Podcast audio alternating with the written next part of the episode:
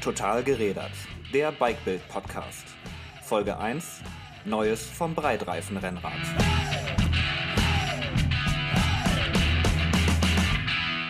Bikebild Redaktionsleiter Matthias Müller hat Gunnar Fehlau getroffen.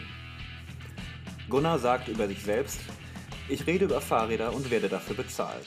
Er ist nämlich der Chef vom Pressedienst Fahrrad und ein Urgestein der Fahrradszene. Matthias hat sich mit Gunnar über das Trendthema Gravelbikes unterhalten und dabei erfahren, dass Gravelbikes eigentlich keine neue Erfindung sind. Viel Spaß beim Zuhören. So, liebe Leute, ähm, hier ist unser neuer Bike-Bild-Podcast. Wir nennen uns mal Total gerädert.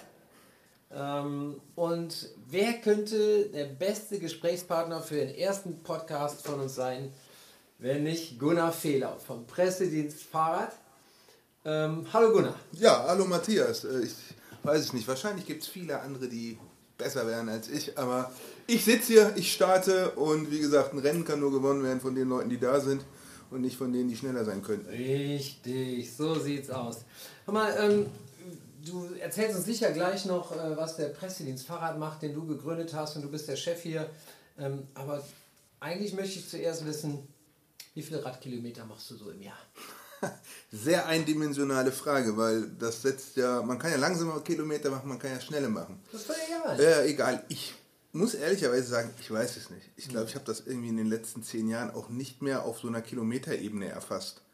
Also es ist vierstellig, ja, es ist mit Sicherheit nicht fünfstellig. So. Also ich würde jetzt mal aus der Hüfte sagen, wahrscheinlich irgendwas zwischen 5.000 und 8.000. Schon eine Menge Zeug. Aber du hast gerade schon gesagt, die letzten zehn Jahre nicht mehr. Es gab also mal Zeiten, da war das anders. Da hast du auch mal so Trainingstagebuch oder sowas gemacht? Oder? Ne, das mache ich jetzt immer noch. Äh, oder nicht Trainingstagebuch. Ich fahre halt irgendwie, wenn, fahre ich wattbasiert, äh, weil Kilometer ist eine völlig fluide Einheit. Also fährst du mit 30 Leuten und hast Rückenwind. Ja, machst du 30 Kilometer wie nix, fährst du die auf der GSD mit Gepäck, es geht den Hügel hoch und runter. GSD, was ist GSD? Grenzstein Trophy, also so ein Mountainbike Self-Support Fahrt äh, entlang der ehemaligen Grenze, wo du, weil selbst wenn du sportlich fährst, mal so einen 13er Schnitt ansetzen kannst. Und äh, also insofern, du kannst Kilometer können leicht von der Hand gehen oder echt, echt hm, total gerädert irgendwie am Ende sein. Äh, insofern ist Kilometer wirklich so eine, so ein bisschen, das ist so das Megapixel unter den Fahrradvergleichswerten. Also wie egal ist es am Ende. Also ähm, insofern ist es eigentlich nur, wenn man plant, wie du, wenn man so anradelt. Da, muss man, da muss man wissen, wie viele Kilometer es sind, um so Pi mal Daumen irgendwie zu wissen, was geht und was nicht geht. Aber im Rückblick ist es mir doch egal, ob ein Jahr irgendwie 6000 Kilometer hatte oder 9 oder 11. Ja, äh, wobei 11, ich hätte gern schon mal wieder fünfstellig stehen, aber ähm, auf der anderen Seite, es ergibt sich einfach nicht. Gut, du hast gerade angesprochen, ich, ich sitze hier gerade ein bisschen demoliert. Ich hatte nämlich den tollen Einfall ähm, von Hamburg hier nach Göttingen, wo du dein Büro hast, äh, zu radeln. Und irgendwie hat Komoot mich da echt verarscht. Die, die haben ausgerechnet 249 Kilometer und bei 249 war ich aber noch über 20 Kilometer weg von dir. Das waren echt, das ist so scheiße, ne? wenn man denkt, man ist da und man ist noch gar nicht da, dann wird, dann wird echt jeder Kilometer zäh. Kennst du das? Na, ich kenne das. Also das Spannende, was ich finde, ist, dass dieses Phänomen so, das erste Viertel, erste Drittel rollst du dich ein. So, mittlere Passage irgendwie läuft hoffentlich irgendwie und macht Spaß und irgendwann riecht das Pferd den Stall und dann soll es auch vorbei sein. So. Und wenn es dann nicht vorbei ist. ja, aber ich finde das Spannende ist, das Phänomen funktioniert, ob du eine 20 Kilometer Runde machst, ja, oder ob du Paris-Brest-Paris fährst mit 1200 Kilometern. Das, äh, also wie Dimension, wie das Phänomen eigentlich stärker als die Distanzen sind. Ja, so, also bei PBP ist ja dieses Jahr wieder, ich glaube, also in dem Jahr, wo ich es mitgefahren bin, war die erste Verpflegungsstation, wo es so offiziell was gab, nach 180 Kilometern. Da steigt Frodeno vom Rad und ist durch. So, und da, bis dahin haben wir irgendwie auf dem Rad geguckt, so, sitze ich richtig, irgendwie äh, läuft vernünftig und dann hältst du nach 180 an und machst eine Trinkflasche und irgendwie isst ein bisschen was und fährst weiter und weißt, naja, es sind ja jetzt irgendwie noch über 1000, bis du wieder Ich zurückkommst. wusste überhaupt nicht, dass du schon Paris-Brest-Paris gefahren bist. Das ist so ein 1200 Kilometer Ding. Genau, das ist das älteste noch ausgetragene Radrennen der Welt. Äh, Das hat über die Jahre seinen, seinen, seinen Modus ein bisschen derart gewandelt, dass es mal wirklich ein Profirennen war. Also die sind von, von Paris raus nach Brest, haben dort ihr Rad um 180 Grad gedreht und sind zurückgeradelt. Äh, Und mittlerweile ist es eine, ich nenne das mal jeder Mann, Querstrich, jeder Frau Veranstaltung. Ähm, und findet alle vier Jahre statt. Dieses Jahr wieder, ich glaube, limitiert auf knapp 7000 Teilnehmer. Also es ist wirklich ein rollendes Irrenhaus im positiven Sinne. Und äh, ja, wenn man eine gewisse Affinität für Langstrecke und Straße hat, dann gehört das irgendwie auf die Bucketlist. Wie lange ist das her, dass du das gemacht hast? 2007 bin ich mitgefahren. Das war. Boah, Hut ab, mein Lieber, Hut ab. Ey. Paris. Ich habe da mal irgendein ah, entfernter Bekannter hat mir mal erzählt, der ist da mitgefahren und er erzählte von, dass manche Radfahrer sich abends oder so auf dem Friedhof auf die Marmorsteine legen, weil die so schön warm sind von der Sonne tagsüber. Ist das ein Ammenmärchen oder ist das Also ist erstmal ein guter Hack für den Notfall, den muss ich mir auf jeden Fall merken. Dass es auf Ähm, Friedhof gutes Wasser gibt, das wissen Bikepacker ja ohnehin. Ne? Ja, ja, aber äh, wie gesagt, also da hat man vielleicht auch irgendwie, wenn man zu viel John Sinclair früher gelesen hat, hat man da vielleicht dann auch irgendwie einen schlechten Schlaf. Ähm, ja, also ich meine, es ist natürlich so, dass das Ding ist natürlich per Definition, per Konzeption, geht das für die meisten Leute raus aus der Komfortzone. Das ist klar. 1200 Kilometer Radfahren, 90 Stunden ist Zeitlimit. Ähm, du kannst da schon, wenn du das clever machst, ein oder zweimal solide schlafen. Aber wenn du wirklich zügig fahren willst, dann wird das schon eine Sache, die auf jeden Fall mit viel Schlafmangel zu tun hat. Und ähm, Sekundenschlaf und Landstraße, für mich verträgt sich das nicht mehr. Also ich bin da in den letzten Jahren, glaube ich, ein wenig ähm, sicherheitsbewusster geworden. Also wenn ich überlege, was wir da in den 90ern an Brevets irgendwie teilweise durch, mitten durch Deutschland gefahren sind, das würde ich mit der heutigen gestiegenen Verkehrsaufkommen und gesunkener Toleranz von allen Verkehrsteilnehmern so nicht mehr machen wollen, glaube ich. Ähm, das ist ja für mich auch so, warum ich so ein bisschen eher so Richtung immer mehr ins Gelände wandere, weil da kann meine eigene Dummheit mich irgendwie zu Fall bringen. Aber da sind einfach weniger 38 Tonner und weniger irgendwie aufgetunte Audis und Kleinwagen unterwegs. Glaube, da sind wir uns einig. Ich habe ja auch an diesem Bikepacking das, du und unsere Volontärin, die Svenja Schrade, ihr habt mich da ja auch voll drauf gebracht und ich fahre auch. Am liebsten möchte ich nur noch Gravel irgendwo, wo keine Autos sind und ja. Ja, und es ist ja im Prinzip, äh, ja, also Breitreifen-Rennrad, wie ich es immer lieber nenne, weil Gravel ist so eindimensional und, und, und verdichtet ist auf einen Untergrund, den wir hier A gar nicht so oft haben und der B die Sache nicht trifft. Also es geht ja darum, irgendwie, für mich ist es dort zu fahren, wo Mountainbiken langweilig wäre ja, und wo man mit einem normalen Rennrad sagt, ist nicht fahrbar. Also das ist das Terrain vom Breitreifen-Rennrad und äh, das ist eine völlig neue Landkarte, die sich da einem im, selbst im eigenen Sektor ergibt, kann ich für mich sagen. Also als ich, äh, das ist jetzt ein bisschen ketzerisch, aber ich habe über die letzten 30 Jahre irgendwie alle zwei Jahre Crosser probiert und fand es alle zwei Jahre scheiße. So, bin eine Runde gefahren, bin mit dem Ding zurückgekommen, habe gesagt, ey, was soll das? So, schönen Gruß an Mike the Bike, sorry, es hat nicht geklappt bei mir. Ähm, aber es ist wirklich, also die Leute sagen so, ja, das ist schneller als Mountainbike und irgendwie geil. Ja, und ich bin mit in den Wald und habe mir bergauf gedacht, so, boah, die Übersetzung ist schon zu Ende, das hilft mir nicht. Bergunter habe ich mir gedacht, mit dem Mountainbike hätte ich jetzt mehr Spaß, bin zurückgekommen und habe gesagt, ne, brauche ich nicht. So Und kann ich, meinst- kann ich nichts mit anfangen. Und Breitreifenrennen, da sind die, sind die Lücke für dich oder? ja, und beim Gravel-Rad hat, hat man mir nicht gesagt, kauf dir, das ist wie ein Mountainbike, sondern hat genau gesagt, hey, damit kannst du dieses flowige Dahingleiten vom Rennrad irgendwie auf Wege ausweichen, wo du eben von den Autos weg bist und wo du irgendwie in der Natur bist. So, und mit dem Ansatz bin ich dann eigentlich die gleichen Strecken gefahren, die ich vorher mit dem Crosser probiert habe, aber mit einer ganz anderen Haltung, so, mit einer ganz anderen Einstellung. Dann bin ich zurückgekommen und gesagt, ja, das ist geil. Das ist dahinflitzen wie beim, äh, wie beim Rennrad, ja, aber irgendwie kein Ärger mehr mit den Autos und irgendwie Natur riechen, schmecken, hören, fühlen. Und dann wird ein Schuh raus. Aber ist es Image? Also ich meine, merkst du wirklich einen Unterschied oder ist es mehr so Breitreifen, Rennrad, Querstrich, Graveler, neue Szene? Alle tragen Tattoos, außer, außer dir, ehrlich gesagt. Und mir. Oh, da hat er was. Oh, Gunnar hat ein Fahrrad unten am Knöchel. Gut, also dann bin ich doch der Einzige in der ganzen Szene, der kein Tattoo hat. Ähm, nee, jetzt im Ernst, ist das ähm, ein Image oder ist wirklich das Rad ein großer Unterschied? Denn, also Volker Dormann von Stevens hat mal gesagt, das ist nur Marketing. Ne? Ja gut, ähm, ich würde jetzt mal so sagen, wenn du einen Crosser hast, brauchst du dir kein Gravelrad kaufen. Da sind wir uns einig. So, und die sind genetisch, würde man, in der Genetik würde man sagen, die sind 98% gleich. Das sind wir aber auch mit dem Hausschwein. So, also Ja, insofern 97% mit dem Orang-Utan. irgendwie sowas. Also wir wissen, was gemeint ist. Also die Unterschiede sind marginal, sie sind aber am Ende natürlich ähm, schon entscheidend. So, und wenn jemand sagt, ich habe noch nichts davon und dann äh, sagt, was brauche ich denn, dann muss er einfach wissen, was er tut. So, äh, ein Crosser, der für sch äh, schnelles Fahren eine Stunde ballern, um winklige Kurse mit Tragepassagen und irgendwie Matschbad geplant ist, sieht naturgemäß anders aus als ein Rad, das im Prinzip die irgendwie das schnelle Dahingleiten auf nicht so anspruchsvollem Gelände äh, ähm, daraufhin optimiert ist. Das ist so ein bisschen wie wenn, wenn man heute über Mountainbike redet. Also wenn wir hier beim PDF in der Redaktion über Mountainbiken reden, haben wir hier vier Leute, die ein Mountainbike haben oder fünf. Und alle haben fünf verschiedene Räder und reden am Ende über fünf verschiedene Sportarten, die sie damit machen. So, und wenn hier jemand reinkäme und sagt, hey, welches Rad soll ich mir kaufen, bekäme er fünf verschiedene Empfehlungen. Mal überspitzt gesagt. Natürlich Okay. ist es nicht so. Aber aus der eigenen Position, oder wenn er die Leute fragen würde, was ist das beste Mountainbike der Welt, würde er fünf verschiedene Antworten kriegen. So, ähm, und insofern ist natürlich schon, äh, dass man sagen kann, die Dinger sind nah beieinander und wenn man das eine hat, braucht man nicht zwingend das andere. So, und früher musste man halt, wenn man sowas wollte, einen Crosser kaufen. Wenn man sagt, ich will ein Rennrad haben, das irgendwie ein bisschen mehr wegsteckt und ein bisschen, dann gab es mal in den 80ern noch so ein bisschen diese Randonneur-Räder, irgendwie Schubert und Schäfzig oder das D-Modell von der Fahrradmanufaktur.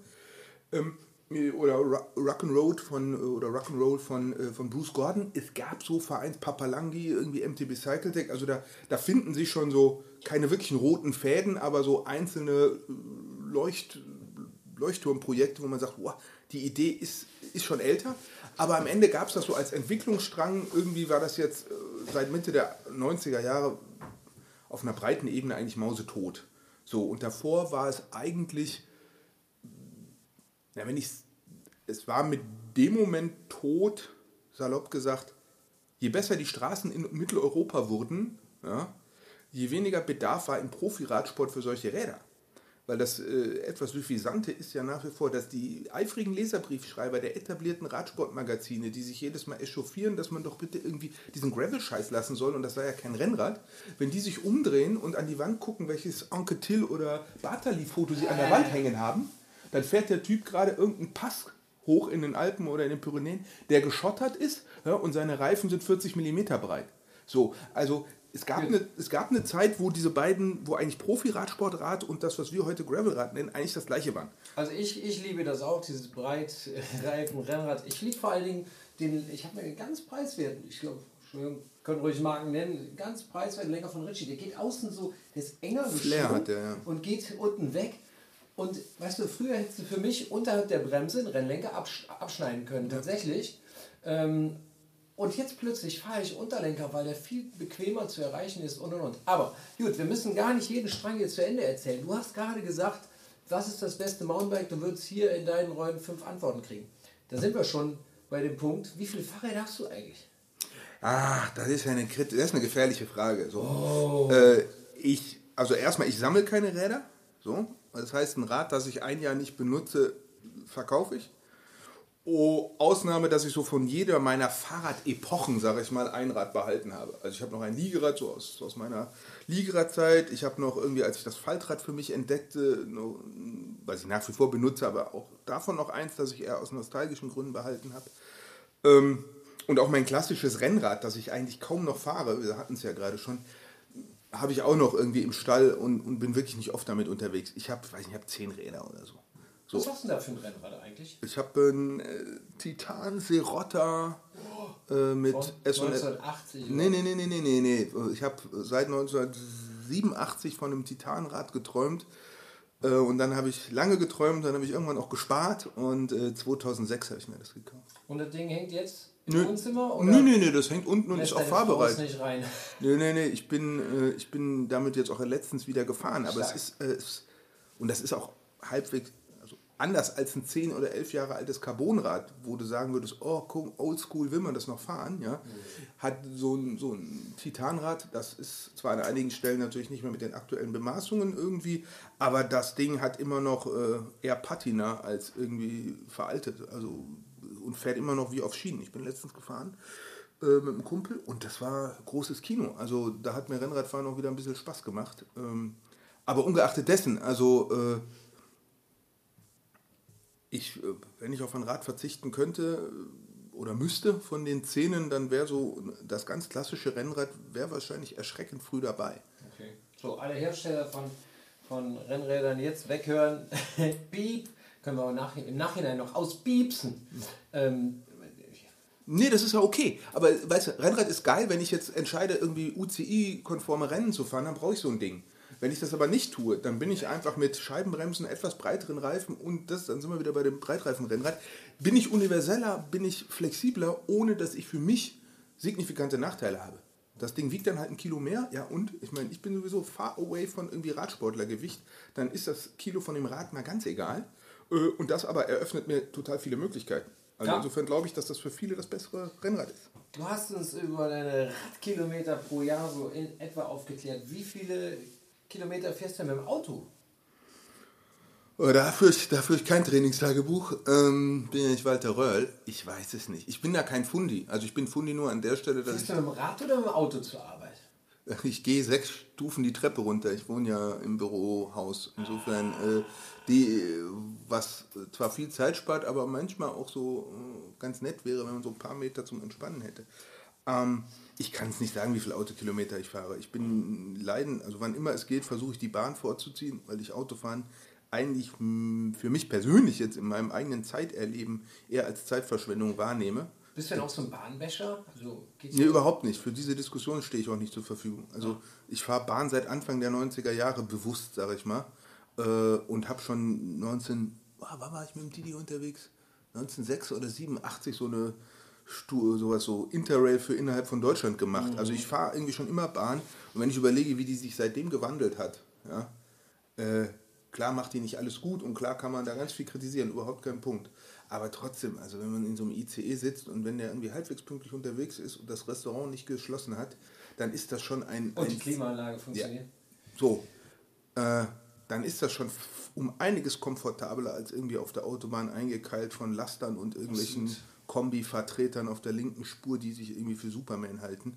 Äh, da finde ich Bahnfahren viel angenehmer. Also ich auch. Ich fahre auch total viel Bahn und ich muss sagen, ehrlich gesagt, wenn das Ding mal zu spät kommt, dann kommt es halt zu spät. Äh, ich gehe da immer so ein bisschen äh, naiv rein. Ich denke mir, weißt du, wenn wir jetzt irgendwo in einem äh, Entwicklungsland noch uns da reindenken, wo, wo Leute 20 Kilometer gehen müssen, um an ihr Wasser zu kommen und wir regen uns auf, wenn der Zug 10 Minuten zu spät kommt ähm, ja, also da mache ich auch nicht mit. Tatsächlich finde ich, find ich Quatsch. Ich fahre super gerne Bahn. Ähm, so, das heißt, meine, ähm, mein Reflex ist immer erstmal komme ich da mit dem Fahrrad hin, danach komme ich da mit der Bahn hin und wenn das beides irgendwie nicht, nicht, nicht mit meinem Zeitplan irgendwie zusammengeht, dann fahre ich mit dem, mit dem Auto.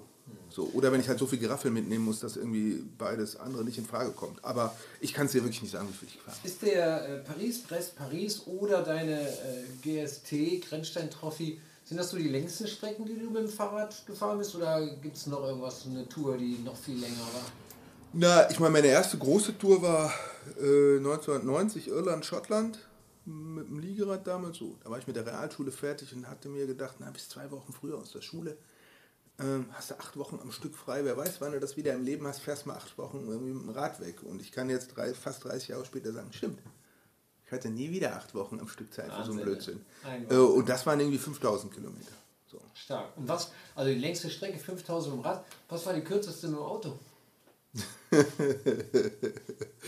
Wahrscheinlich schnell Fährst mal abends. mit dem Auto ist ein Bäcker? Nee, nee, das nicht, aber schnell mal abends noch irgendwie tanken fahren, weil man morgens dann irgendwie schnell los wollte. Also wahrscheinlich gibt es so eine zynische unter einen Kilometer Tour. Hm. Ich kann es mir vorstellen. Ach, wer kann sich davon freisprechen? Frei wir waren aber eben bei deinem, äh, von wegen hier sechs Stufen nur die Treppe runter in deinem Büro. Ähm, erzähl uns mal, was, was macht eigentlich der Pressedienst Fahrrad? Naja, da muss ich ein bisschen meine eigene Geschichte ausholen. Also ich habe irgendwie die 90er Jahre ja als Fahrradjournalist, sage ich mal, verbracht und habe zwischen, auch für deinen Arbeitgeber, auch für Springer, für, für, für Autobild da seinerzeit äh, Faltradtests gemacht und für Bildzeitung gearbeitet, aber auch für irgendwie Tour und aktiv Radfahren und alle, die am Ende nicht bei drei auf den Bäumen waren, habe ich irgendwie in den 90ern mit Fahrradgeschichten äh, versorgt. Und habe mir damals schon gemerkt, obwohl man in der Branche mich kannte, wie schwer es war, Informationen zusammenzukriegen.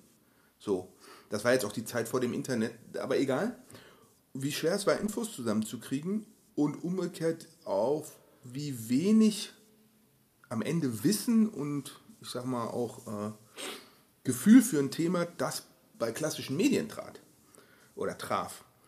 Und dann war ich noch drei Jahre bei Riso Müller, dann war ich noch irgendwie, habe ich noch einen Schlenker in die Verbandslandschaft gemacht und dann habe ich mir gedacht, eigentlich muss man das zusammenführen. Oder präziser muss ich sagen, die Idee, das zusammenzuführen, die hat sich nach dem Studium schon 1998 habe ich das Konzept geschrieben für das, was dann fünf Jahre später als Pressedienst Fahrrad an den Start kam, zu sagen, lasst uns doch die Themen und die Leute und die Institutionen und die Firmen zusammensammeln, die irgendwie fürs Thema Fahrrad stehen ähm, und dass die Leute im Prinzip einen Einwahlknoten in die Welt des Fahrrades haben, der als Sparringspartner äh, ihnen einfach hilft, das Thema ja in, in einem Workflow, der heute in, in Medien einfach herrscht, zu bearbeiten. So die Grundidee. Und die habe ich dann 2003 irgendwie äh, angeschoben, damals noch so wirklich alleine irgendwie im kleinen Büro. Und mittlerweile sind wir sechs Leute und äh, ja, und ich tue das gleiche wie in den 90ern am Ende. Ich rede über Fahrräder und werde dafür bezahlt. Würde ich sowieso den ganzen Tag machen, über Fahrräder ja. reden. Und das zweite ist, ich versorge äh, oder wir versorgen Medien mit dem Thema Fahrrad. Und das ist halt sehr, sehr. Wie sieht das aus? Du fährst zweimal im Jahr, machst du so eine Deutschlandtour durch die großen Städte? Genau, also wir machen. Und erzählst über die neuesten Trends, die neuesten Bikes. Äh. Genau, also wir haben, wir machen dann am Ende die ganz klassische Klaviatur. Wir schicken irgendwie Infos raus, wir, wir rufen Leute an, uns rufen Leute an. Und äh, wenn der Berg nicht, äh, wenn der Prophet nicht zum Berg kommt, muss der Berg zum Propheten kommen. Und äh, also für viele Redaktionen ist es einfach undenkbar, zu irgendwelchen Fahrradveranstaltungen rauszufahren. Also die haben einfach wenig Personal, wenig Zeit und das Thema Fahrrad ist bei ihnen jetzt auch nicht gesetzt wie irgendwie Fußball oder Wetter. Ähm, die fahren nicht quer durch die Republik auf irgendein Festival, irgendeine Messe oder so. Das heißt, wir kommen dann zweimal im Jahr, kommt der Zirkus, der Fahrradzirkus in die Stadt und wir haben dann die große Aufführung, die da heißt irgendwie Trends und Neuheiten rund aus der Fahrradwelt. Und die Journalisten können vorbeikommen und kriegen in zwei Stunden irgendwie die Möglichkeit, tief in ein Thema einzutauchen ähm, die volle Breite von dem Thema mitzukriegen oder mit uns auch brutal nerdig über Details zu diskutieren. Weil das hast du. Du hast da draußen natürlich Journalisten, die sich super auskennen, mit denen du dann in wirklich sehr ziselierten Detaildiskussionen bist. Und du hast auch Journalisten, die dann irgendwie im Frühjahr 2019 einen angucken, ach, es gibt Fahrräder mit E-Motor, wo wir sagen, hey, das Thema kocht seit irgendwie zehn Jahren. Ja, äh, und die, für die ist das völlig neu. Und wir haben umgekehrt daneben steht ein Journalist, der sagt, ja, E-Bike, das war doch der Trend vom letzten Jahr, was machen wir dieses Jahr? Also äh, da ist eine unglaubliche Heterogenität und die Journalisten sind sehr froh, dass sie da jemanden haben, der mit sehr viel Überblick und mit, mit, äh, mit einfach einer genauen Unterscheidung, wo ist was beispielhaft und wo ist was einzigartig, äh, das Thema Fahrrad ihnen irgendwie so aufbereitet, dass es in ihren, in ihren Workflow passt. Und ähm du wirst wiederum bezahlt von irgendwelchen Herstellern. Ja, die Mischung, also Moneten ist das eine, Informationen, Know-how, Netzwerk, Kontakte sind das andere. Also wir haben insgesamt über 50 Vereine, Firmen, Institutionen, äh, die uns unterstützen. Das sind dann so viele, dass wir keinem Einzelnen das Wort reden können und müssen. Und umgekehrt sind es auch so, und 50 Krümmel machen ein Stück Kuchen, dass es funktioniert. Also es ist eigentlich eine ganz, ganz angenehme Konstellation für alle Seiten. So, also wir, äh, bei uns kannst du anrufen und kannst sagen, was gibt es Neues beim Thema Fahrrad? Und wir können sagen, haben Sie schon irgendeine Idee? Sollen wir immer so sagen, was gerade passiert? Äh, wenn du bei dem einen einzelnen Radhersteller anrufst, ich meine, der Job von der Pressereferentin oder dem Pressereferenten da vor Ort ist, über seine Räder zu reden. Das heißt, der wird immer antworten, ja, aber wir haben. So, das gleiche gilt für einen Reifenhersteller wie für einen Lichthersteller. So, das ist natürlich für einen Journalisten dann eine sehr, ich sag mal, Natürlich ist er da für das Thema an der richtigen Stelle, aber für die Gesamteinordnung uh, ist er da nicht an der richtigen Stelle und ja. er ist natürlich, es ist am Ende gewissermaßen eindimensional. Die Leute muss es auch geben und die sind wichtig und die machen einen sauguten Job in der Branche. Aber wenn ein Journalist gar keine Ahnung hat, dass ihn jemand da durchs Thema navigiert, äh, da sind wir so ein bisschen wie so ein, wie so ein Heiratsvermittler. Ja. Also wir, oder wie so ein Headhunter. Wir hören uns an, was die Leute brauchen und kennen Hinz und Kunst nach hinten raus und sagen, alles klar, wenn dich das Thema, keine Ahnung, Chemie und Fahrrad interessiert, dann geht da und da und dahin. Äh, wenn dich das Thema äh, Bewegungsmangel interessiert, gibt es die und die Aspekte, was auch immer. Ähm, und die Journalisten finden es super, weil sie kriegen bei uns Fahrrad und nicht irgendwie eine einzelne Geschichte. Ja, und du machst das ja, ich war ja schon ein paar Mal, du machst das ja auch echt unterhaltsam. Das ist eigentlich immer, streich eigentlich, es ist immer eine Freude, dir dazu zu hören und äh, da tatsächlich auf die neuesten Trends aufmerksam gemacht zu werden. Du hattest jetzt eben diese GST, äh, Grenzstein-Trophy, die hast du erfunden. Das ist ein Rennen entlang der, der alten innerdeutschen Grenze. Du hast über diese Lochplatten geredet. Ähm, ich bin die in, einem, in, einem zweiten, in einer zweiten Veranstaltung mal gefahren, die Lochplatten, aber nur auf einem ganz kurzen Abschnitt, nämlich bei dem Candy Bee Graveler, der ähm, auch ein Bikepacking-Event ist äh, unterhalb quasi äh, der, der Fluglinie der früheren Rosinenbomber von, von Frankfurt über Darmstadt nach Berlin. Tolle Veranstaltung. So bin ich richtig auf Droge gekommen, Bikepacking-Droge. Ähm, diese Lochplatten, das macht ja nicht wirklich Spaß zu fahren, oder? Es ist ein Großteil des GST, oder? Also, ich muss da einbremsen. Es ist kein Rennen, es ist keine Veranstaltung. Aber egal. Es, ja, ist einfach eine Self-Support-Fahrt. Äh, so. 2008 habe ich die, also 2009 fand es das erste Mal statt. Ähm, und 2007 oder so habe ich von der Tour de White in den USA gehört. Das ist ja so die große eigentlich das ganze losbrechende Self-Support-Veranstaltung äh, mittlerweile aus Kanada Banff bis nach Antelope Wells in New Mexico, knapp 4700 Kilometer. Ähm, grade, also läuft gerade, die ersten sind im Ziel seit genau. anderthalb Tagen. Genau, und das war so die große Veranstaltung und da habe ich hingeguckt und habe gesagt, wie geil ist das denn? irgendwie, äh, ich habe nur so einen Fünfzeiler oder Achtzeiler in der, in der Bike unter News gelesen, dass ihr, ihr Schrauber, irgendwie der Dominik Scherer, jetzt das Ding mitfährt in den USA und habe sofort dieses Internet angemacht und bin da rein und habe gedacht, wie geil ist das denn? Und da hat es bei mir so Klick gemacht, meine alten Pfadfinderzeiten und meine Radzeiten haben auf einmal so, sind so zu so was Neuem fusioniert. So, wo ich dachte, ja, das ist genau mein Ding. Durch die Rabatten fahren, irgendwie abends Schlafsack ausrollen. Hast du denn äh, mit der GST quasi das erste äh, genau. self-supported, äh, ähm, die erste self-supported Trophy in Deutschland gemacht? Weil mittlerweile gibt es ja schon echt, die, die spießen genau. ja aus dem Boden. Das ist ja ganz toll eigentlich also wie gesagt, ich habe das Ding gesehen, habe gesagt, geiler Scheiß musste machen. Irgendwie mhm. habe dann irgendwie in mein Leben reingeguckt, habe gesagt, oh, du hast hier einen Job, du hast irgendwie junge Kinder. Das wird bis auf weiteres nichts, sich da für fünf Wochen oder vier Wochen äh, mit Flug und allem hin und her äh, auszuklinken. Äh, alles klar, irgendwie Bergprophet, wir kennen das. Wenn ich nicht zu dem Ding kann, dann muss so ein Ding zu mir. Äh, und dann weiß ich noch, dass ich zwischen den Jahren irgendwie so die erste Doku, ja, nächsten Juni, 20 Jahre äh, oder nächstes Jahr, 2009, 20 Jahre Mauerfall. Und dann macht das Klick. Ich sage, ey klar, wir fahren die alte Mauer lang. Da haben sie so Fotos von Bilder vom grünen Band gezeigt, wie schön ist das. Äh, und dann habe ich gesagt, ja, dann machen wir halt so ein Ding. Wenn der Berg, wie gesagt, wenn wir nicht nach Amerika können, und das ist zumindest nach meiner Aktenlage, wie man so sagt, war es dann auch das erste Self-Support-Event dieser Art in Europa. So, also kann sein, wenn jemand was anderes weiß, was da früher stattgefunden hat. Ähm, aber so in der Neuzeit ähm, würde ich sagen, das war das Erste und mittlerweile, ich gebe dir recht, also wenn man europaweit guckt, kannst du eigentlich jedes Wochenende irgendwo irgendwas Verrücktes fahren. Ähm, Achtung, Spoiler-Alarm, wir haben auf bikebild.de-bikepacking eine Liste von, also ich würde sagen, fast allen wichtigen Veranstaltungen. Okay. Ja, sehr gut. Muss ich mal meine Linkliste überarbeiten. Hatte ja, ich noch nicht ja, auf dem Schirm.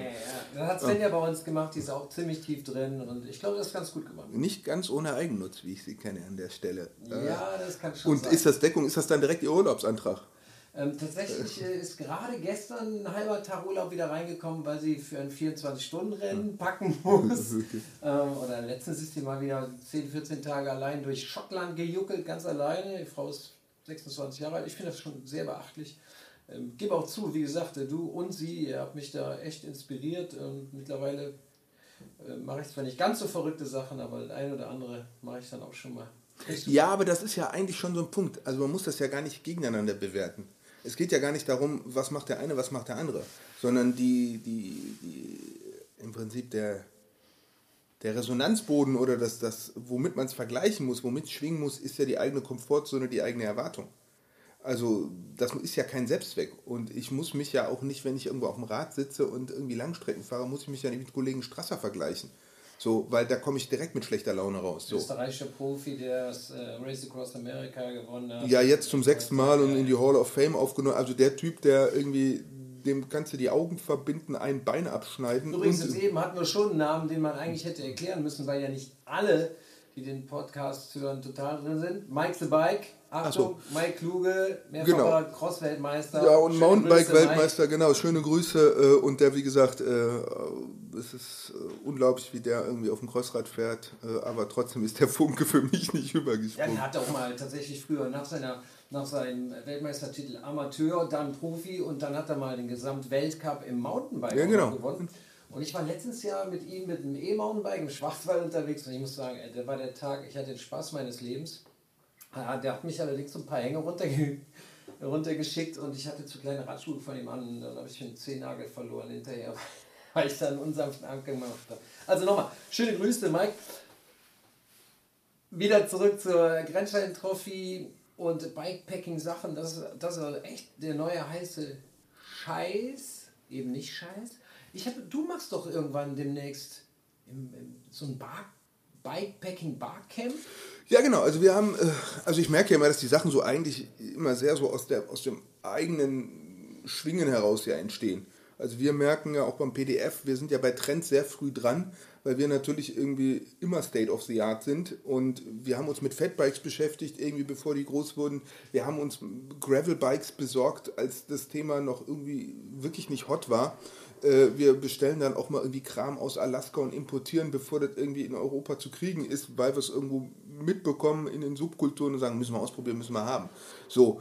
ähm, Und damit ist natürlich klar, dass wir die Dinge vielleicht auch dann schneller und intensiver und, und vielleicht auch ein bisschen virtuoser mit anderen Dingen irgendwie ins Verhältnis setzen können, weil das für uns natürlich nicht unser Hobby ist, dass irgendwie abends dann irgendwie nach Arbeit, nach Familie, nach Hausputz stattfindet, sondern das ist bei uns natürlich irgendwie Tagesgeschäft. So, und vor dem Hintergrund sind bei uns eigentlich in der letzten Zeit auch immer mehr Fragen aufgekommen. Also rund ums Thema Bikepacking. Also sowas wie, brauchen wir in Deutschland ein Jedermannrecht? Oder äh, warum äh, ist eigentlich dieser äh, Gender Gap irgendwo, dass Radsportveranstaltungen immer einen hohen Fra- Männeranteil haben, einen geringen Frauenanteil. Warum ist der im Bikepacking in, in einem ähnlichen Maße auch wiederzufinden? Warum äh, sollte man gute Spots irgendwie kundtun oder nicht? Ja, also da gibt es ja viel- viele Fragen, die sich gerade auch rund. Warum sind denn weniger Frauen da? Was denkst du? Ja, da, wie gesagt, wir haben keine Antworten erstmal an der Stelle und vor allem muss ich auch vorsichtig sein, weil ich bin keiner, also insofern kann ich nicht beurteilen. Also wenn irgendjemand da draußen eine Ahnung hat, Frau oder Mann, Männchen, Weibchen, macht irgendwie einen Kommentar hier drunter, wenn ihr das könnt. Ich weiß noch gar nicht, wie wir das einrichten, aber das würde mich schon echt saumäßig Ja, noch besser ist, wenn, ihr, wenn jemand oder je Frau da eine starke Meinung zu hat oder gute Fragen hat. Man muss ja nicht immer die Wa- Antwort kennen. Manchmal reicht es ja nur, dezidierte und präzise Fragen zu haben.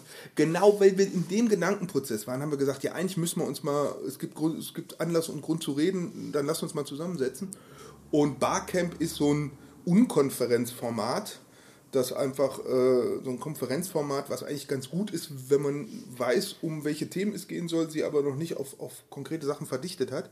Und haben gesagt, dann machen wir das doch mal. Und weil Bikepacking irgendwie auch sehr von Laktat und Lagerbier und, und Lagerfeuer lebt, haben wir das in einem eigentlich ganz schönen Setting auf so einem Wildcampingplatz äh, Also an der gibt's? Lo- Logisch. Ja, da komme ich vorbei. Das Ähm. ist dieses Gesetz.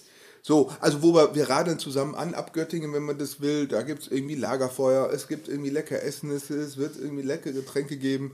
Oh, wir machen kleine Ausfahrten Das ist und ein, ein, Campingplatz? Oder das ist ein Jugendcampingplatz an der Weser direkt. Sprich, da gibt's Toiletten, mein, also Die Infrastruktur, also wir haben Toiletten sind da, Strom ist da. konservative Geschäfte auch machen. Also da ist, äh, ja, also das ist so eine schöne Mischung aus irgendwie unser Platz. Wir haben das Ding komplett gebucht für das, für das Wochenende. Ja, cool. Es hat so eine Infrastruktur, dass das, wenn man da zu 50 oder 60 Leuten, wie wir am Ende sein werden mit allem, dass Wie das viele in, Leute werden sein? Na, es sind 45 Plätze und dann gibt es so ein bisschen Crew, ein bisschen Sponsoren Ah, und irgendwie dann kommen noch so ein paar Leute auf letzter Rille, wie das immer so ist. Schon ausgebucht? Äh, nee, es gibt noch so 20 Wo Plätze. kann, wo kann man sich anmelden? Äh, einfach unter bpbc.de wie Bikepacking barcamp.de Okay. äh, oder genau. Ähm, wenn nicht, wir setzen einen Link drunter. Ist im September, ne? Ist genau 20. bis 22. September und das ist dann der Ort, äh, also die Fragen kann man sich immer stellen, aber das ist der Ort, wo all die zusammenkommen, die Fragen haben und vielleicht auch äh, der eine bringt eine Frage mit, der andere hat die Antwort im Gepäck. Also äh, wir wissen nicht genau, was passiert. Wir, ich weiß aber, dass, äh, und ich habe mal auf die Einladungsliste geguckt, es kommen viele spannende Leute und Leutinnen. Ähm, es wird... Äh, Es wird auf jeden Fall ein tolles Wochenende und bestenfalls nicht nur mit Spaß, sondern auch mit Erkenntnisgewinn.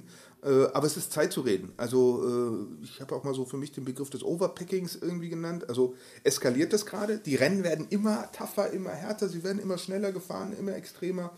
Ähm, umgekehrt ist das so ein bisschen wie dieses ganze Vanlife. Auf einmal siehst du irgendwie in jedem Medium äh, äh, Bullies an Stellen stehen, wo du genau weißt, ey, das ist nicht legal. So, das ist tiefst in der Grauzone.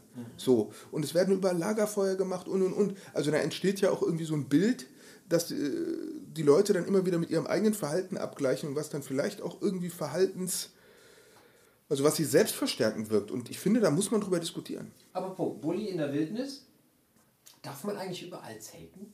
Man darf eigentlich nur da zelten, wo es einem der Eigentümer erlaubt. So, und das ist in Deutschland natürlich kompliziert, weil es steht ja nicht am Wald dran, hallo, ich gehöre dem irgendwie National, ich gehöre den Niedersachsen oder ich gehöre dem Herrn von und zu so und so. Da steht halt nichts. Man hat ein Begehungsrecht und es gibt, ähm, und dann sind wir mitten in der Grauzone. Ich meine, wenn du natürlich irgendwie im Wald müde bist und salopp gesagt einschläfst, ja, dann kannst du dich da, du dich da auch hinlegen und Weil schlafen. Schlafen baust du natürlich kein Feld auf. Richtig. Also man darf so notbivakieren, würde ich das mal nennen, so, weil man nicht mehr in der Lage ist, irgendwie aus dem Wald rauszukommen. Das ist natürlich unglaubwürdig, wenn man von dem Punkt aus schon die Lichter sieht, der irgendwie des nächsten Dorfes. Und äh, juristisch ausgefochten ist halt der Begriff, wann fängt es an, also wann macht man sich so komfortabel, wie es geht, in einem Not. Stopp für die Nacht und wann fängt man an, ein Lager zu errichten. So. Und die Gesetzgebung ist so ein bisschen zu dem Punkt gekommen, sobald du irgendwie einen Hering in den Boden rammst oder irgendwie ein Zeltgestänge aufklappst, äh, dann ist klar irgendwie, wer die Energie dafür hat, der hätte auch die Energie gehabt, wieder aus dem Wald rauszukommen. Also so, ein bisschen, deshalb sind die Biwaksäcke halt so beliebt, weil die so in der Grauzone sind. Ja, ich habe ja kein Lager errichtet, habe ja nur irgendwie eine Hülle um meinem Schlafsack gehabt, weil es hätte ja regnen können. Während wenn ich irgendwie das Vordachzelt mit irgendwie 16 Heringen in den Boden ramme, dann ist schon klar, dass da A ein bisschen Vorsatz im Spiel war und B, äh, dass das wohl irgendwo den, den Notrahmen überfordert.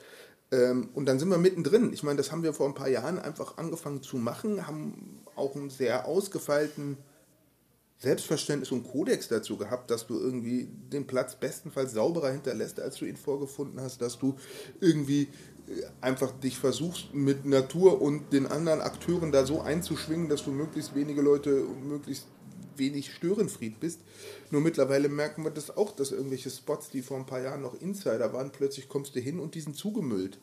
Und mit so einer Mischung aus Müll, wo du weißt, irgendwie kein anderer als ein Radfahrer braucht einen Schlauch, kein anderer und Essen. Also Wirklich Murks. Ja, wurde, äh, dann sind wir bei diesem, was ich so mit dem Begriff Overpacking irgendwie mal Ja, ja, ja. zusammenfassen würde. Äh, Und da muss man ja auch als Medienschaffende, die wir an, an der Stelle beide sind, auch sagen, hey, äh, die Götter, die ich rief. Ich meine, wir haben natürlich irgendwie auch viele schöne, wir haben auch zusammen Geschichten dazu gemacht, haben zusammen ein Buch dazu gemacht. Ähm, so, äh, also insofern, wir sind ja die, die das dann auch ein bisschen irgendwo auf, in, in das Bewusstsein von Leuten gepackt hatten, die es vorher gar nicht auf dem Schirm haben. Und umgekehrt äh, müssen wir jetzt auch aufpassen, dass wir uns nicht so moralapostelig dahinstellen äh, und die Leute bevormunden. Aber es gibt ja diesen Satz, äh, den, den habe ich quasi von dir und du hast den vielleicht auch von, den, von diesen äh, Tour de Wald-Typen. Ne? Also wir, wir hinterlassen im Wald eigentlich nur die Spuren unserer Reifen und sonst nichts. Alles nehmen wir mit. Ähm, ich möchte an dieser Stelle übrigens auch den Jesker von Wertmann äh, grüßen. Ähm, den habe ich bei deinem Candy Bee Graveler kennengelernt und der hat dann daraufhin Taunus Graveler gemacht.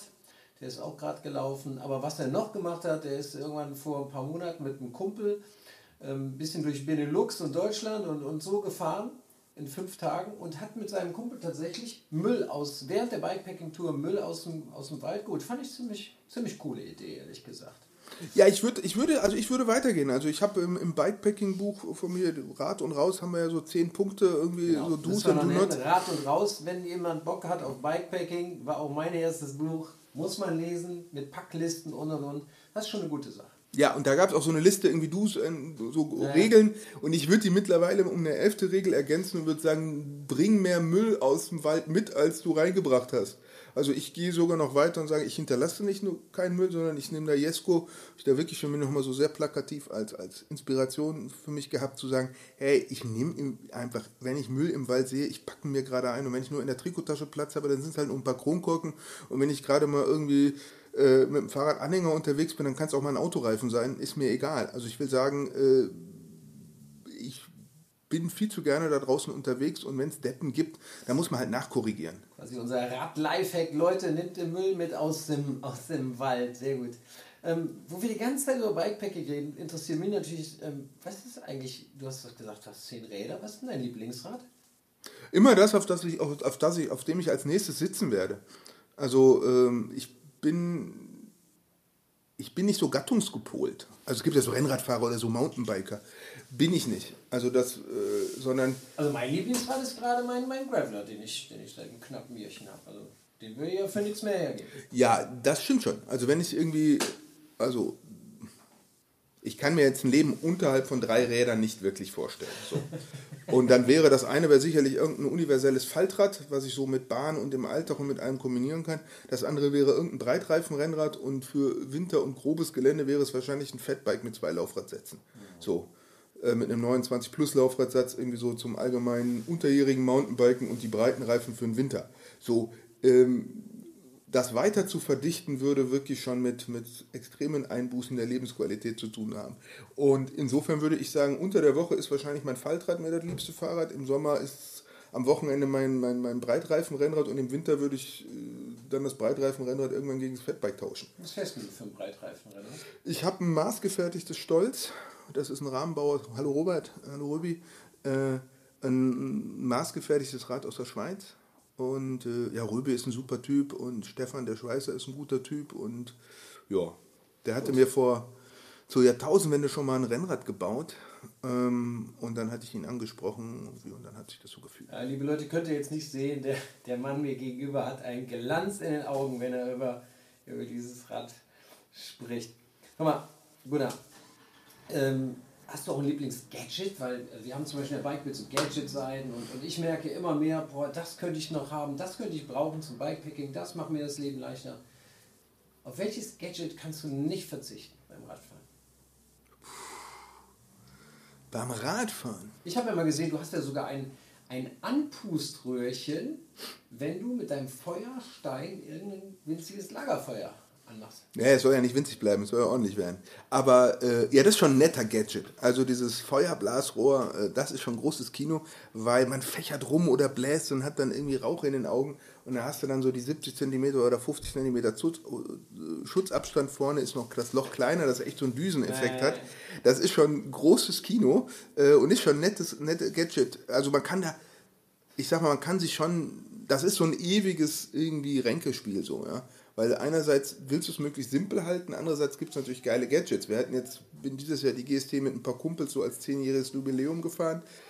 Ähm, so, und wir hatten wirklich irgendwie einen Kaffeekocher mit, ja äh, und einen Milchschäumer. Wir haben morgens den Benzinkocher angemacht und uns einen echt guten Kaffee mit, mit Milchschaum gemacht. So. Äh.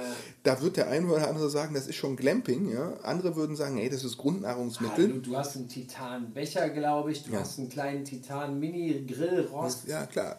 Ja, ich bin, Titan ist schon so der Werkstoff, den ich mag. So. Äh, und an einigen Stellen ist er schon sehr, sehr sinnvoll. Aber bei Bechern zum Beispiel, das Wärmeleitverhalten ist eigentlich, da ist Alu viel besser. So. Ähm, aber ähm, Alu hat da diesen blöden Abriebeffekt und dieses geschmacklich nicht so, nicht so geil. Insofern wieder ein guter Grund, Titan zu kaufen. Ich gerade anfangen zu weinen, weil ich habe mir gerade einen Titan mit. Ja, also, however, ich will nur, was ich sagen will, ist, äh, ich, es gibt Touren, wo ich total verdichte und weglasse, was nur geht. Ja, und es gibt andere Touren, wo ich sage, oh Gott, wenn ich da noch ein Kilo mehr Gadgets dabei habe. Und alles, was rund ums Feuer entfachen und Feuerpflegen geht, sind mir erstmal sehr, sehr liebe Gadgets. Aber ähm, Übrigens ja. Vorsicht, ne, nicht, also wir sind uns fast sicher, dass die Waldbrände gerade in MacPom nicht von Bikepackern äh, Ja, jedenfalls nicht von äh, irgendwie vernünftigen Bikepackern. Also ich meine, wir hatten das letztes Jahr schon. Letztes Jahr war die Feuersaison irgendwie im Prinzip Mitte April zu Ende und hat irgendwie erst im November wieder angefangen, weil man es einfach nicht machen konnte. So, und ich will nicht Hauptdarsteller in Tagesthemen werden mit Herr Fehlau hat irgendwie den Südharz abgefackelt. So, ähm, insofern hört das bei mir sehr, sehr, sehr früh auf. Ähm, und das Feuer ist im Sommer zumindest ja eigentlich meist auch nur so ein, so ein Stimmungsding. Also im Winter ist es wirklich wichtig und Winterbikepacking ist sowieso eigentlich der geilere Scheiß, weil äh, das Bier bleibt im Schnee kalt und du brauchst das Feuer wirklich. Du hast also insofern eine Geschichte für uns gemacht mit Iglu-Bau und allem Pipapo. Ich glaube, die ist sogar irgendwo auf unserer Online-Seite. Müsst ihr auch mal, müsst ihr auch mal gucken, bikebild.de und dann Genau. Ach, Da wahrscheinlich ich- ist die in unserer Bikepacking-Rubrik. Ja, glaube ich. Ja, da war ich mit Kai in der Schweiz und da haben wir oben un- unter Hilfe von jemandem ein Iglu gebaut und das war schon ein cool. großes Kino. Sehr Haben wir uns dann für den Sternenhimmel mit der Schneeschippe noch so zwei Stühle aus Schnee aufgetöpft und haben gepflegt, nachdem wir das Ding fertig hatten, eine Zigarre geraucht und in den Sternenhimmel o- obersten Nein, Start Wahnsinn. geguckt. Also äh, man merkt auch... Äh, Schöne Grüße auch an Kai Katzig. ja, ja. war- Hey Kai, viel Spaß bei PBP. Ich, äh, äh, ich, Jesus Müller fotografiert, aber auch so fotografiert und ständig mit dir irgendwo durch den Wald fährt. Ja, und ein Fitfucker sondergleichen ist. Ja, der, alte, der alte A-Amateur. Irgendwie das volle Race gehen. Sag mal, kannst du dich an dein allererstes Fahrrad erinnern? Ja, ja, ja, jetzt kommt der peinliche Teil. Ich wusste, dass das irgendwann kommt. A, habe ich Radfahren wirklich sehr spät gelernt, irgendwie erst mit fünf oder so.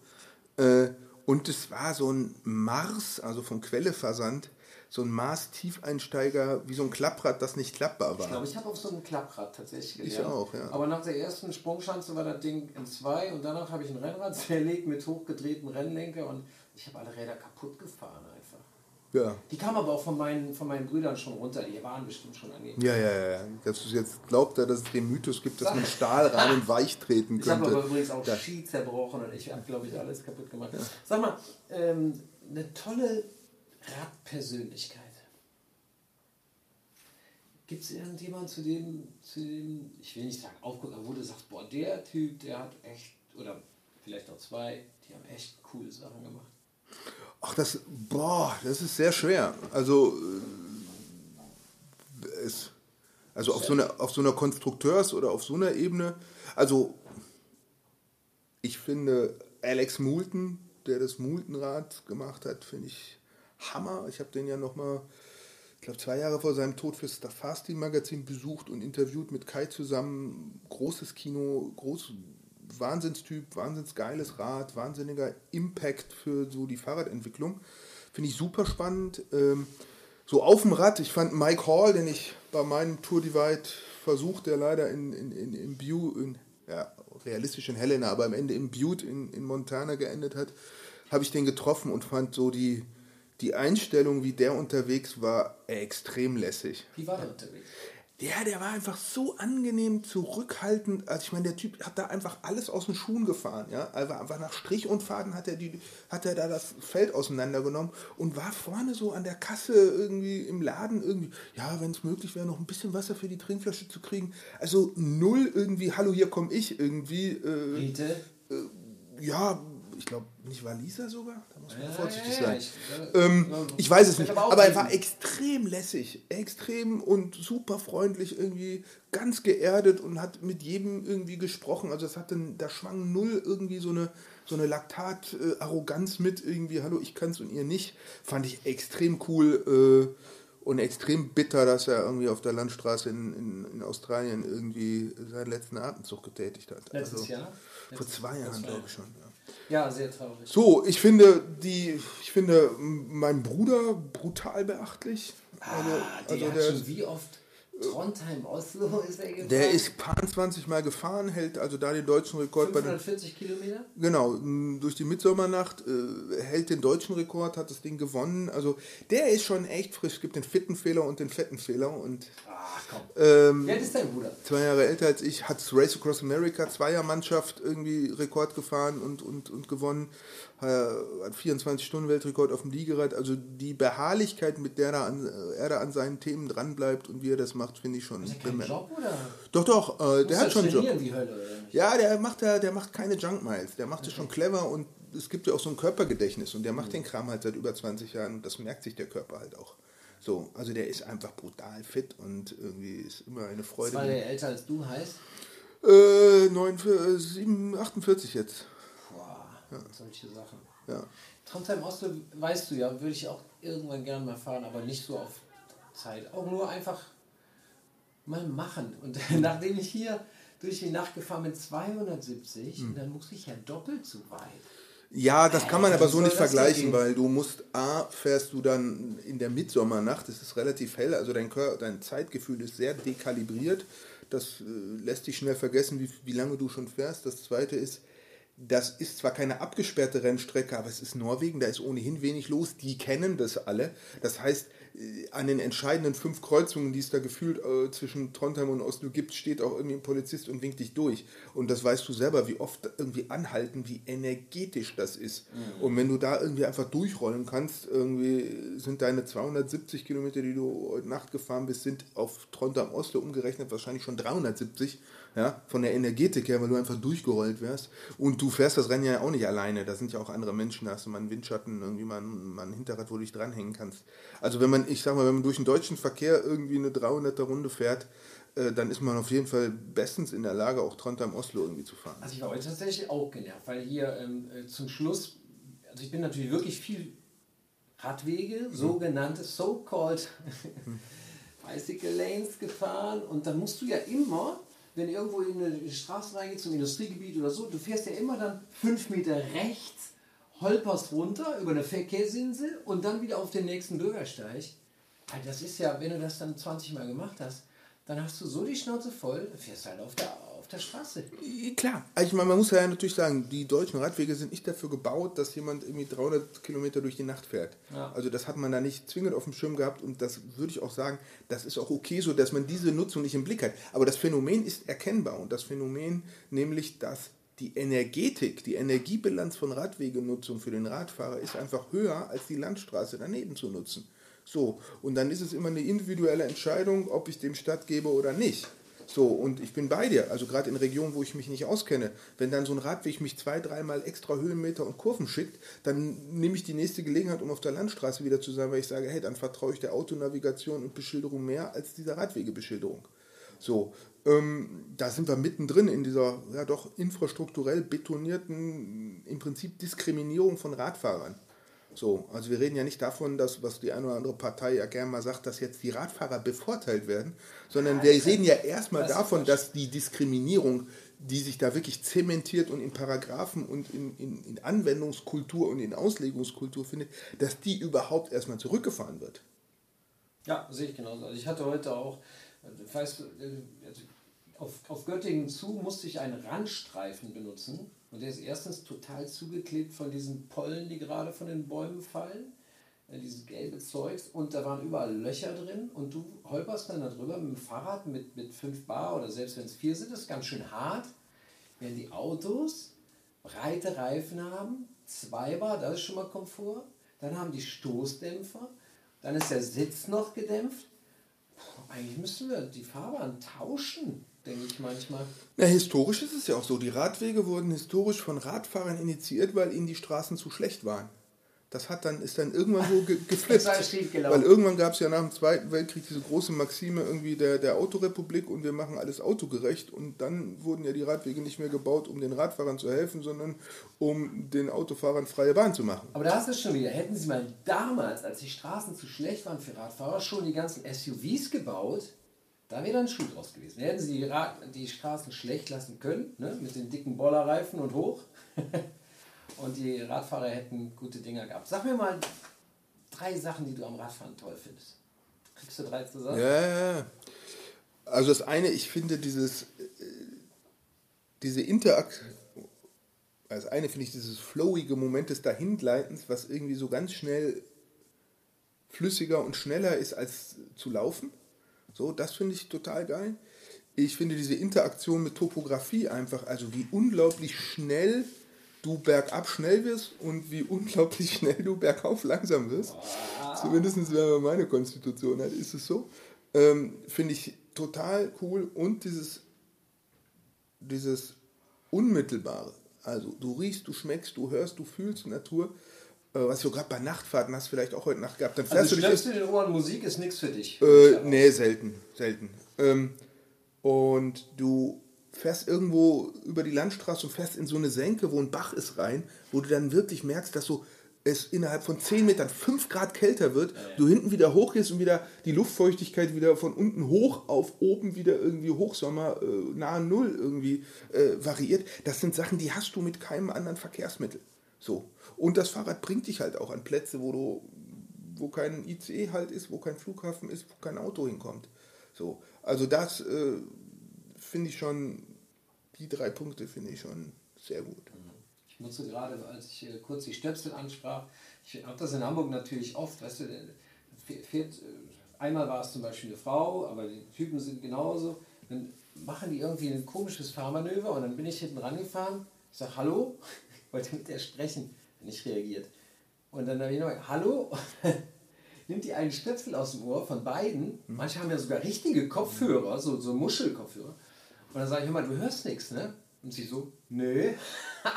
und das war so herrlich entwaffnet. Aber eigentlich, also da muss ich mal sagen, ganz im Ernst, Stöpsel in beiden Ohren, finde ich totale Scheiße. Oh, sagt man nicht, ne? Im Podcast müssen wir wegpiepen hinterher. Und ähm, ich finde auch das gute alte Handzeichen zum Abbiegen ist völlig unter die Räder gekommen. Ach, weißt du, äh, kommen wir weiter, wenn wir jetzt andere Radfahrer darauf irgendwie hinweisen, was sie blöd machen? So, weiß ich nicht. Ich tue mich da immer sehr, sehr schwer mit, weil irgendwie ein Radfahrer, ob er sich an die Regeln hält oder nicht, ist erstmal nicht mit einer Tonne Stahl unterwegs. Ja? Also sein Gefahrenpotenzial für andere ist ungleich geringer. Ähm, das ist kein Persilschein, aber das ist, geht um Priorisierung. Also die ganze. Musst du aber auch zugeben, Entschuldigung, dass ich mich gerade in Hamburg in etwas anderen, obwohl in Göttingen wird auch viel Rad gefahren. Auch sind 23% Radverkehrsanteil. Ah, das ich ist glaube, stark, das ist stark. wir sind, äh, wir sind ja so das verkannte Erlangen und Münster, was zum Freiburg, was die Leute immer nicht auf dem Schirm haben. Wo seid ihr denn in diesem ADFC Klima? Sehr weit oben. Ich glaube, in unserer Stadtgröße sind wir irgendwie in den Top 3. Also wir haben hier, das ist schon okay. Äh, Und trotzdem sind ganz viele Hausaufgaben zu machen für die Stadt. Und Trotzdem läuft ganz viel schief und trotzdem fahren auch ganz viele Radfahrer äh, ohne Licht. Ja, However, aber ich bin nicht in der Position, ihnen das zu sagen und, und vorzuwerfen. So. Und da ist mir auch einfach zu viel, wie soll man sagen, ähm, das verkennt die Hauptdiskussion. Die Hauptdiskussion ist erstmal, wie wollen wir Mobilität in Zukunft haben? Und die zweite Diskussion ist, so wie man das äh, aus der Ökologie kennt, der wahren Preise. Also wo wir einfach mal sagen müssen, okay, wenn die Leute Auto fahren wollen, impliziert das ein Recht darauf, dass sie 23 Stunden in der Innenstadt irgendwie auch Platz dafür haben, um das Ding abzustellen, ja oder nein? Äh, also das, da müssen wir, da müssen wir nachkorrigieren und das liegt nicht, und das Fahrrad ist in dem Ding in weiten Teilen eher Teil der Antwort als Teil der Problemstellung. Und du hast mal schön gesagt, das Fahrrad ist die gute Antwort auf viele gesellschaftliche Probleme. Ja, eindeutig. Verkehr, Gesundheit und und und und. Also da kann man schon viele Sachen sagen. Aber sag mir mal, gibt es denn auch drei Sachen, die dich nerven am Fahrradfahren? Ähm, Weil du mich gerade so zurechtgewiesen hast. Nee, die mich am Fahrradfahren nerven. Also was mich nervt, ist irgendwie in einem nicht sportlichen Sinne das Schwitzen. So, also wenn du so zur Arbeit fährst oder irgendwie zu einem Geschäftstermin oder irgendwo, wie schnell, also zumindest bei mir irgendwie die Aber da helfen dir jetzt E-Bikes zum Beispiel. Ne? Vielen Leuten, also E-Bikes können ja endlich, Schlipsträger können mit Genau. Vollmontur So. fahren, ohne sich aus dem Hemd zu arbeiten, im wahrsten Sinne. Genau, aber trotzdem, also das äh, nervt mich. Äh, Okay. und ansonsten, vielleicht ist es die alte N plus 1 Regel, dass man immer gerne noch ein Fahrrad mehr hätte. Äh, so. Ah, die kenne ich. Wobei mein Kumpel sagt immer andersrum. Äh, Bei Gitarren und Fahrrädern hat immer eins zu wenig. Ja, ja, am Ende ist aber die ja Denkrichtung genau die gleiche. dasselbe. So. Ja, ja, Oder was ja. Mike Borrows mal sagte, irgendwie, äh, bevor man nicht 25 Fahrräder hat, braucht man nicht an eine Persönlichkeitsspaltung zu denken. Ähm, da habe ich auch noch ein bisschen Luft. Äh, ja, nee, eigentlich nervt mich am Fahrrad relativ wenig, außer dass, äh, klar, Platten nervt immer, Mhm. logisch. So rostige Kette oder so nervt natürlich auch immer, aber das ist ja auch dann meist Change User, also meist ist man das ja dann selber schuld. Aber wir können ja hier die ganze Zeit noch weiter quatschen. Aber ein Ding würde ich noch gerne mit dir machen. Und zwar habe ich mir so ein paar entweder oder. Hm, okay. Und du guckst mal, ob du das schnell runterkriegst. Ich glaube, das ist ziemlich simpel, ehrlich gesagt. E oder nicht E? Oder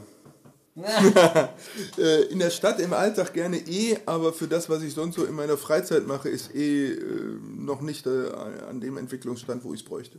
Rennrad, MTB oder Trekking? Ja, die Kreuzung aus Mountainbike und Rennrad, also Gravel-Fahrrad, Breitreifenrennrad, Selbst reparieren oder Werkstatt? äh, selbst reparieren. Bisschen allen, kannst du alles? Nee, nee, ich, ich fahre nicht nur meinem Anspruch hinterher, ich schraube auch meinem Anspruch hinterher. Wo quittierst du? Wo sagst du, nee, da gehe ich nicht ran?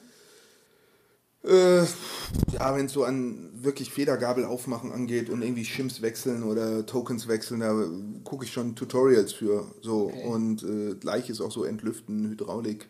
Das mache ich jedenfalls nicht mehr ohne den Kollegen YouTube. Aber da bist du meilenweit weg, weil ich habe bis letztens noch für Kette wechseln oder Kurbel wechseln in die Werkstatt geschoben. Das allerdings haben mir die Kollegen jetzt beigebracht. Und ähm, ja. ja. da arbeite ich dran. Helm oder nicht Helm? Äh, Helm. Schönwetter oder immer fahren? Immer. Immer, immer? Immer, immer. Berge oder flach? Äh, Berg runter und sonst flach. ja, aber Berg, ja, ja, es ist so. Weil Bergauf fahren ist halt einfach irgendwie das ist so, das weiß ich nicht, das ist so Zahnarzt-Kontrollbesuch, das muss man einfach machen. Hier kommt eine Frage, wo ich selber hin und her gerissen bin, weil ich eigentlich ein recht geselliger Mensch bin, aber wie siehst du das, solo oder lieber in der Gruppe? Ähm, ja, ich glaube, es ist so wie beim Kuchen, du brauchst Teig und du brauchst Rosinen, also die Mischung macht. Okay. Also, Kaffee oder Tee? Kaffee. Alkohol oder nicht Alkohol, Bier? Du hast mir gerade ein Alkohol ich, ich muss dazu sagen, ich bin hier angekommen. Ja, es war gerade erst mal Viertel nach elf, aber ich hatte natürlich noch den ganzen süßen Kram so Bock auf ein Bier. Und da stellt der Gunnar mir ein alkoholfreies Weizen hin. Ja, hat auch gut geschmeckt, herzlichen Dank. Aber ich hätte auch eins mitgenommen. Äh, ja, also da bin ich nicht fundamentalistisch, da bin ich pragmatisch und sage, es gibt einfach unter den Bieren mit Alkohol mehr geschmackliche Varianz und Auswahl. Also es gibt halt äh, alkoholfreie Biere, äh, da wird die Auswahl dünn. Es gibt da zwar ein paar nette Craft-Biere, aber äh, es wird dünn. Aber geht dir das auch so, wenn ich, das darf man eigentlich nicht erzählen, aber wenn ich einen Alkohol, Alkoholweizen trinke, ja, dann kann ich auch mal zwei, drei und wenn ein schöner Abend ist, ne, so trinke ich alkoholfrei, das bin ich schon nach dem zweiten, habe ich einen riesen Blähbauch. Ist das, ist das normal oder nur bei mir? Musst du hier entweder deine Darmflora wechseln oder die Biermarke. Ah, alles klar. Mit Tube oder ohne Tube? Äh, sportlich ohne äh, Alltag und Gelegenheitsräder mit Schlauch. Ist ja eigentlich auch so der neue, ne? also alles will nur noch tubeless. Tubeless ist super, aber wenn du zehn Räder zu bespaßen hast, irgendwie mit den Flüssigkeiten, irgendwie, da wird es mir zu viel Brassel. Also ich habe in den wirklich sportiven Rädern, die ich viel fahre, habe ich Tubeless, aber in anderen habe ich Schlauch drin. Wie sind deine Erfahrungen mit Tubeless? Also kommst du echt ohne Platten durch, weitestgehend? Ja, ich meine, da fehlt ja einem immer die Kontrollgruppe zu. So, ähm, ich weiß nur, dass ich die GST zum Beispiel, die ich mit Schlauch gefahren bin, hatte ich immer mindestens einen Platten. Die, die ich tubeless gefahren bin, bin ich plattenfrei gefahren. Das sind dann durchgeschlagen, also Durchschlag, Dornen, was auch immer. Also ähm, ich würde nee, Tubeless ist schneller, ist sicherer, ist besser, wenn das Setup stimmt, wenn man eine gute Reifen-Felgen-Kombination hat. Einzig, es ist halt so dieses, man, es braucht halt so ein bisschen mehr Wartung und so ein bisschen mehr Betreuung. Und das ist, wenn es dann zu viele ist, wie mit Kindern, wenn es dann zu viele sind, kann man sich auch ums Einzelne nicht mehr so viel kümmern. Kettenblatt, ein- oder zweifach? Äh, dreifach? Äh, nee, dreifach habe ich an keinem Rad mehr. Ähm, ohne Gepäck einfach würde ich jetzt mal sagen, wenn viel Gepäck und viel Berge dazukommen, kriegst du mit zweifach einfach mehr Übersetzung hin. Ähm, ja. Weil ich habe bei dieser Tour die Weit jetzt, ich glaube, die fahren fast alle einfach. Ach, ganz verschieden. Da fährt, es gab auch welche, die noch dreifach fahren. Also okay. ich glaube, dass das, also Einfachantrieb ist der, der am lässigsten und am unkompliziertesten funktioniert, geschenkt so. Wenn ich jetzt aber äh, bergauf sehr, sehr langsam bin und bergab sehr, sehr schnell fahren will, dann kriege ich mit einer einfach, einfach die Übersetzung Streuung, Bandbreite nicht hin. Äh, für normale Menschen unter normalen Umständen hätte ich jetzt mal gesagt, ist einfach, zumindest bei allen Rädern jenseits der asphaltierten Straße, äh, ist es auf jeden Fall die erste Wahl. René Fischer, der, bei dem man ziemlich schnell diesen Candyville Graveler gefahren ist und jetzt mit dem Hansel Graveler auch eine eigene Veranstaltung gemacht hat, der hat zu mir gesagt, weil er, er fährt einfach, er kommt vom Mountainbiken und er braucht nicht so diese engen Übersetzungen andersrum, ich habe früher viel Triathlon gemacht und ich, ich bin halt ganz gerne immer so in diesem kleinen Spurwechsel. Deshalb fahre ich wahrscheinlich noch zwei fahren, ne, wenn er da einfach rumholzt. Ja, das ist eine Sichtweise. Grüße, René Fischer. Ja, René, äh, du bist super. Das war äh, toll, dass wir dich getroffen haben an diesem Spot, den wir nicht verraten, wo wir geschlafen haben, wo man nicht schlafen durfte. ähm, aber ich glaube, das eine ist auch so eben diese Grundhaltung, mit der man rangeht. Und wenn man im Gelände guckt, wie oft man, als man früher noch diese engeren Stufungen hat, wie oft man zwei Gänge geschaltet hat, weil man im Gelände die, die, die, die, die, die Varianz in der Trittfrequenz viel drastischer ausfällt als auf dem, auf dem Rennrad und auf der Straße, würde ich sagen, es kommt wahrscheinlich darauf an, aus welcher Richtung man kommt. Und der Mountainbiker kommt mit einfach besser klar und der Roadie, der irgendwie ein Zahnsprünge irgendwie präferiert, der äh, findet das dann sehr grob schlechtig. Clip-on-Licht oder Nabendynamo? Nabendynamo. Ganz klar. Ja. Und E-Shopping oder gehst du zum, zum Händler? Okay, ich habe da ja eine Sonderrolle, weil bei uns kommt relativ viel irgendwie einfach an für ein paar Wochen und äh, ich muss da nicht immer shoppen, sondern ich. Du bist ein Glücklicher, der auch alles einfach testen kann. Ja, ja, das Wie ist schon, das ist schon, da, ja, da ist man sehr privilegiert und da muss man sich auch ab und zu mal erden, weil dann ist man schnell dabei und sagt, das und das ist geil und hat vergessen, was das Ding irgendwie normal im Laden kosten würde und dass das Leute dann von ihrem Nettogehalt irgendwie bezahlen müssen und dann relativieren sich die Dinge. Ähm, das ist ein Mix. Also ich habe für mich mal so die Maxime ausgesprochen, ich kaufe dort, wo ich beraten werde. Also wenn ich irgendwie in einem Laden stehe und dort Beratung habe, dann ist es auch anständig dort zu kaufen. Und wenn ich alle Infos übers Netz gezogen habe, dann kann ich es auch im Netz kaufen. Und es gibt ja auch immer mehr so ganz kleine, nerdige Spezialfirmen, die haben einfach nur ihren Webshop. Und dann bestellst du und dann weißt du gar nicht, ob du in Kanada bestellt hast, in Vietnam oder in Australien, weil du das der Webpage gar nicht ansiehst, was mir aber egal ist, wenn der Kram irgendwie zehn Tage später da ist. Und wie, So. stehen wir, wie stehen wir zu dem ganzen Bestellen so als, als, als Bikepacker und, und äh, Ja, in wir, möglichst naturschützende Radfahrer? ein wir kann ich da nicht ausmachen, ich kann es nur für mich sagen. Also ich bin im Internet unglaublich dankbar, weil viele Firmen wie, keine Ahnung, diese ganze Fatbike-Geschichte, Revelate, die Taschen, diese ganze Bikepacking-Taschensache. Ich habe vor, ja, 2008 habe ich meine in, in Alaska beim, beim Eric, irgendwie, ich war der erste, glaube ich, deutsche oder europäische äh, Mensch, der bei ihm bestellt hat. Wahnsinn. So, äh, das wäre ohne Internet, gäbe es diese Firma nicht, ohne Internet hätten wir die Taschen nicht, muss man ganz klar sagen. Revelate meinst du? Ja, jetzt gibt es also Ortlieb und heißt- Konsorten. Genau, sind die, also Revelate war da auch Die der, waren der die. erste? Nee, eigentlich war es Carousel Design, war der erste, der ein bisschen größer gemacht hat. Der ist aber irgendwie schon relativ schnell äh, wieder von der Bildfläche Fläche verschwunden. Und der, der es wohl am prozesshaftesten und am längerfristigsten irgendwie so aus der Nische auf die große Bühne begleitet hat, ist Revelate, muss man Okay. klar sagen. Und äh, ja, also insofern bin ich diesem Internet sehr, sehr dankbar. Und wenn man irgendwie schnell was präzise braucht, ich empfinde keine große Lust mehr daran, und da sind Hosen, Fahrräder, Schuhe, egal, durch die Stadt zu gehen und zu hoffen, dass es irgendwer hat. So, da habe ich keine Freude dran, sondern manchmal braucht man einfach nur Dinge und dann ist dieses Internet verdammt präzise. Dann sehe ich, wer es hat, drück auf Bestellen und dann kommt der Kram. So. Also die Mischung macht und es hat natürlich auch mit Kompetenz zu tun. Also am Ende, ich habe mich auch schon vertan und habe einfach Kram dann irgendwie aus Gott weiß wo bestellt und dann war nichts mit Reklamation. Da lacht sich natürlich irgendwie so ein Einzelhändler aus Australien lacht sich kaputt, wenn ich ihm sage, das ist falsch, kann ich das umtauschen. Der antwortet mir nicht mehr auf eine E-Mail. Da ist natürlich der Radhändler vor Ort dann deutlich kooperativer. Ähm, insofern würde ich sagen, wenn ich ganz genau weiß, was ich will, irgendwie, dann kann man Internet mal machen. Aber sobald ich irgendwie Beratung brauche, muss entweder das Internet mich gut beraten oder ich bin beim Händler vor Ort. Okay. Die ganze digitale Welt, äh, ich glaube, die lassen wir jetzt hinter uns. Wir wollten 45 Minuten Ja. reden, sind 20 Minuten übers Ziel hinausgeschossen.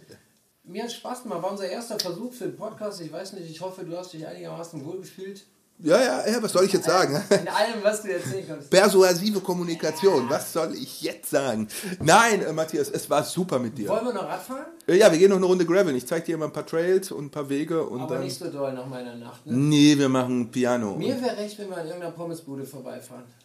Ja, okay, ich finde da was. Oder Kuchen gehen auch, oder? Noch besser. Ah. Mit, guten, mit gutem Kaffee. Alles klar, äh, arbeiten wir dran. Super. Also, herzlichen Dank, Gunnar, ähm, für, dafür, dass du hier zur Verfügung standest. Ich hoffe, ähm, dass euch draußen unser erster Wurf hier gefallen hat und äh, dann machen wir das demnächst mal öfter. In Ja, Sinne. genau. Und wichtig, irgendwie Podcast ausmachen, aufs Rad steigen, das ist immer noch das Wichtigste. Raus aufs Rad, habt Spaß, Leute. Gute Fahrt und irgendwie stay safe. Oder mit deinem Buch zu sagen, Rad und Raus. Das war die erste Folge unseres Podcasts Total gerädert. Für noch mehr Folgen klickt auf bikebild.de oder folgt uns auf Facebook und Instagram. Wir hoffen, es hat euch gefallen und wir freuen uns über Kritik und Ideen in den Kommentarspalten.